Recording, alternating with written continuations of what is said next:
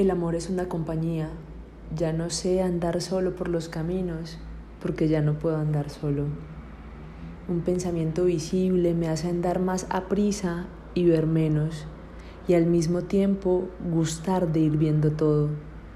Aún la ausencia de ella es una cosa que está conmigo y yo gusto tanto de ella que no sé cómo desearla. Si no la veo, la imagino y soy fuerte como los árboles altos pero si la veo tiemblo. No sé qué se ha hecho de lo que siento en ausencia de ella.